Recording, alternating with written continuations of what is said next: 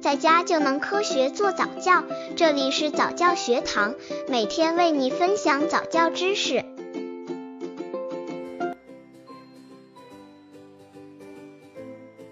家长应该怎样给孩子选择乐器？现代家庭都非常注重孩子各方面能力的培养，所以在孩子小的时候就让孩子上各种各样的培训班，有跳舞的、讲故事的，也有学乐器的，比如钢琴、古筝、琵琶等等。其实，孩子学乐器倒是不错的选择，乐器可以让孩子进入音乐世界的大门，让他们领略音乐带来的美感。不过，不同的乐器给孩子带来的益处肯定是不一样的。琴类锻炼孩子的手指的灵活性，管弦乐锻炼孩子的肺活量，鼓类培养孩子的乐感和配合能力。这么多乐器，怎样给孩子选择呢？刚接触早教的父母可能缺乏这方面知识，可以到公众号早教学堂获取在家早教课程，让宝宝在家就能科学做早教。家长应该怎样给孩子选择乐器？给孩子选择乐器应注意如下几点：一、根据孩子的喜好选择乐器。兴趣是最好的老师，只有孩子有兴趣，才能学好某一样东西。所以家长要尊重孩子的选择，要尊重孩子的决定，不要强制要求孩子学习某种乐器。对某种乐器感兴趣的孩子才会肯钻，才会去自主的学习。如果家长只是一味的强压自己的孩子学习某种乐器，不但最终学习效果不好，而且还浪费时间、精力和金钱。根据孩子的生理条件为孩子选择乐器。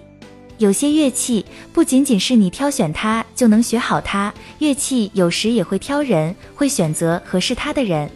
一些孩子先天的生理条件可能不允许学一些乐器，即使再喜欢和爱好也没有用。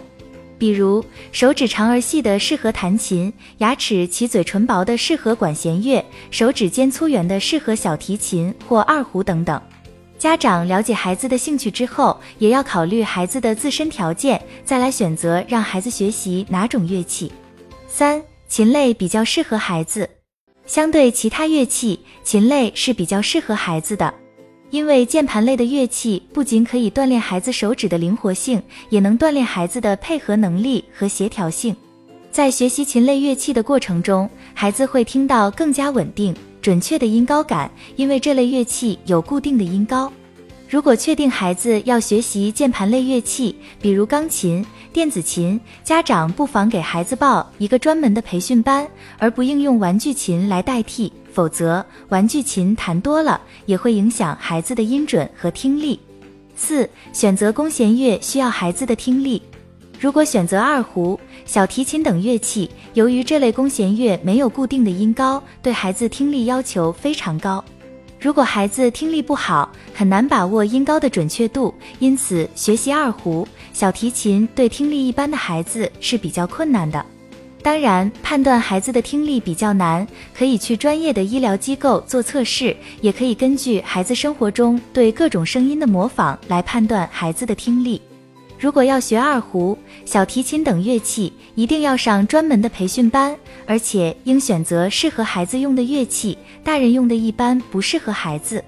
目前，大多数家庭都在让孩子学习乐器，在选择某项乐器之时，不妨先考虑孩子的兴趣，然后结合孩子自身的生理条件，再选择一个好的教育机构，让孩子进行专业性、系统性的学习。